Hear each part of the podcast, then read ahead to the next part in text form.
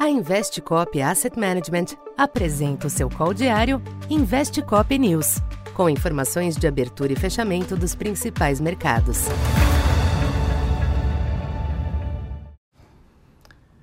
Bom dia.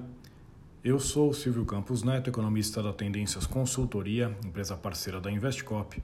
Hoje, dia 27 de dezembro, falando um pouco da expectativa para o comportamento dos mercados nesta terça-feira.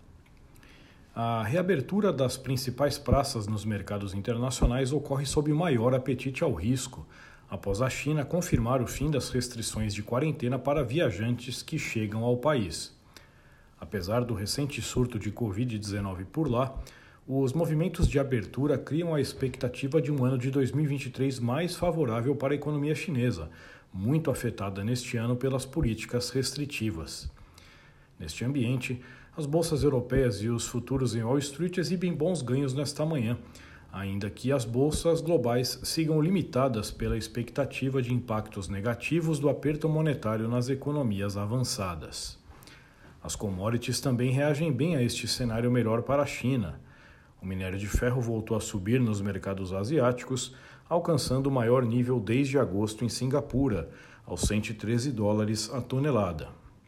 O petróleo estende os ganhos da semana passada, ajudado adicionalmente pelo frio intenso na América do Norte, que prejudica parte do escoamento da produção canadense. No mercado cambial, dólar alterna pequenos altos e baixos ante as demais divisas, mas moedas pares do real apresentam uma tendência levemente positiva.